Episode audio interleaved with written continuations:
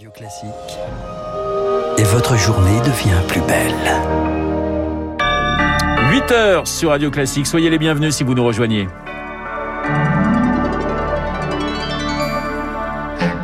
La matinale de Radio Classique avec Renaud Blanc.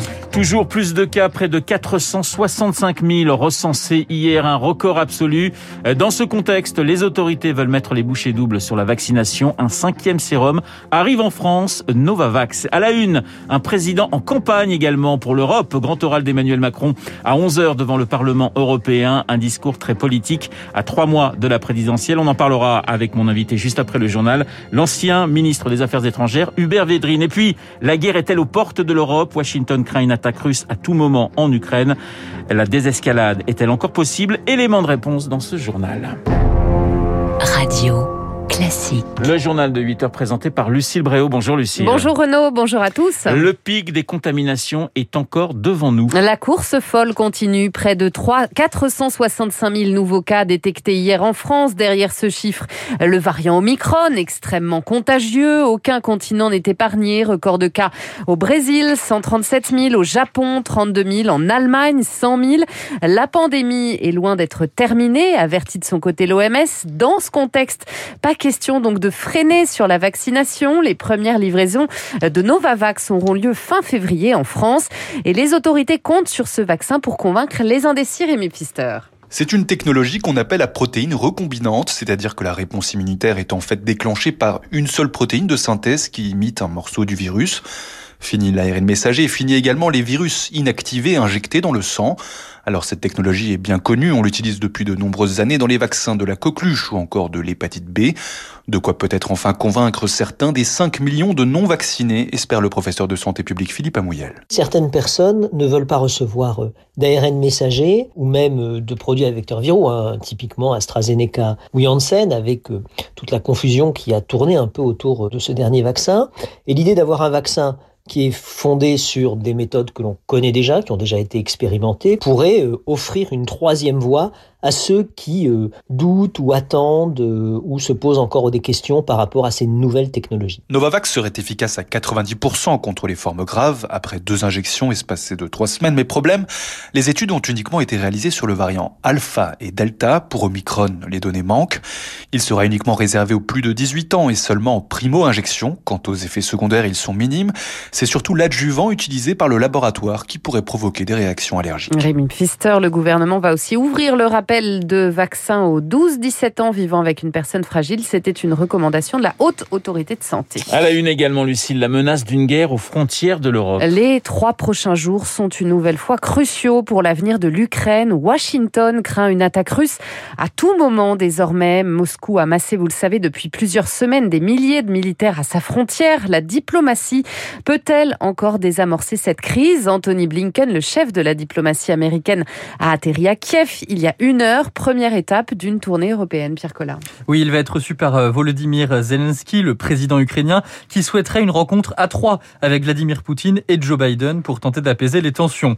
Il faut dire que pour le moment, les discussions n'ont pas du tout calmé la crise, comme le rappelle Cyril Brett, chercheur associé à l'Institut Jacques Delors. Les pourparlers diplomatiques entre la Russie et les Occidentaux viennent de, de produire de faibles résultats, de sorte que la tension militaire, qui a commencé il y a un mois maintenant, est à son maximum.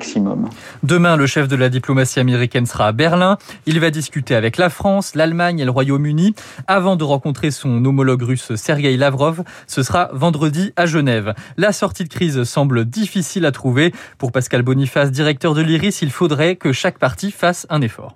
Ce qui ferait baisser les tensions, c'est le retrait des troupes russes à la frontière ukrainienne, mais aussi des annonces américaines de mesures de confiance par rapport à la Russie vis-à-vis de ce que les Russes ont demandé lors du sommet avec les Américains. À ce stade, si jamais un conflit armé éclate à la frontière ukrainienne, les États-Unis n'écartent aucune réponse. Les précisions de Pierre Collat et on en reparle bien sûr avec votre invité Renaud juste après ce journal, l'ancien ministre des Affaires étrangères Hubert Védrine. Emmanuel Macron lui repart en campagne pour l'Europe. 20 minutes de discours, un échange de questions-réponses. Le chef de l'État a rendez-vous à 11h devant le Parlement européen à Strasbourg pour présenter sa vision de l'Europe alors que la France vient de prendre, vous le savez, la présidence tournant présidente de l'Union.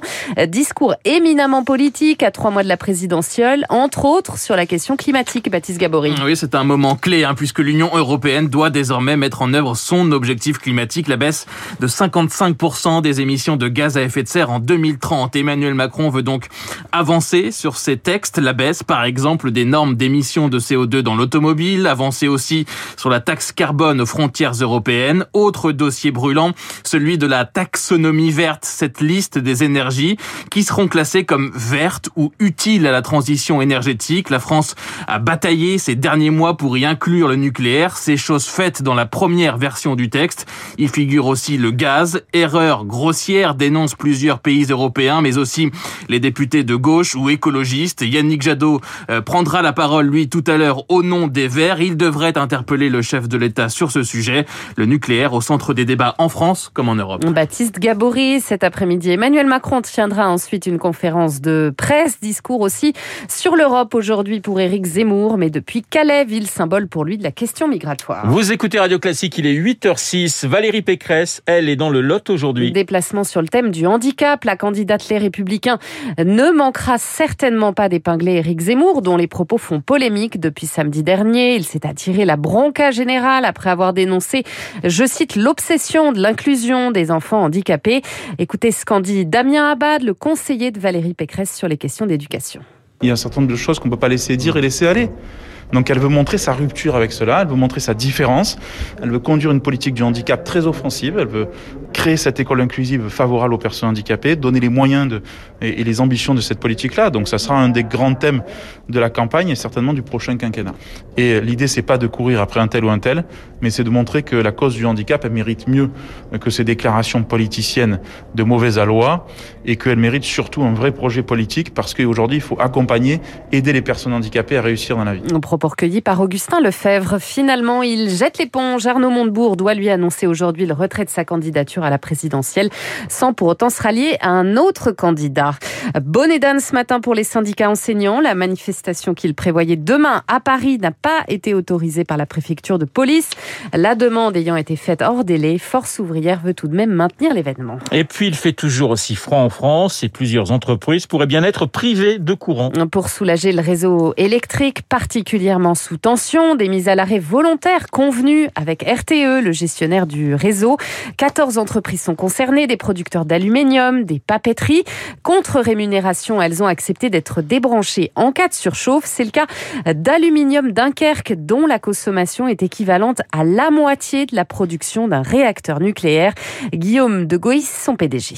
On n'est pas prévenu, pas prévenu du tout. Et donc, c'est même pas nous qui coupons notre production. Hein. Elle est coupée à distance en moins de 5 secondes. C'est très impressionnant, effectivement, puisque ben, tout à coup, il n'y a plus de tout bruit euh, dans l'usine et puis il y a des alarmes qui retentissent un peu partout. Pour la production d'aluminium, c'est maximum une heure. Euh, parce que si jamais ça dure plus qu'une heure, on commence à avoir un refroidissement et donc euh, l'aluminium qui va se solidifier et on n'est pas capable de redémarrer l'usine. C'est pour ça qu'il faut vraiment que ça ne dure qu'une heure maximum. Euh, mais si on arrête une heure à l'aluminium Dunkerque, eh ben ça permet de donner de l'électricité pendant une heure à une ville comme Marseille et toute son agglomération. C'est très important. Des propos recueillis par Émilie Vallès. Et puis c'est une somptueuse villa romaine qui ne trouve toujours pas d'acheteur. La villa Aurora, propriété des princes Ludovisi Bank Company. Un de ses plafonds est pourtant orné d'un Figurez-vous, mais la mise à prix aux enchères 471 millions d'euros n'a attiré personne hier. La prochaine vente, c'est le 7 avril. Renault, si vous voulez vous positionner avec 20% de ristourne. Bah écoutez, je vais réfléchir euh, tranquillement. Ça reste un tout petit peu cher encore pour euh, mes modestes moyens. Merci Lucille, on vous retrouve à 9h pour un prochain point d'actualité. Dans un instant, l'édito politique de Guillaume Tabar et puis euh, mon invité Hubert Védrine, l'ancien ministre des Affaires étrangères. On parlera de Macron et de l'Europe. On parlera également de Joe Biden, de Vladimir Poutine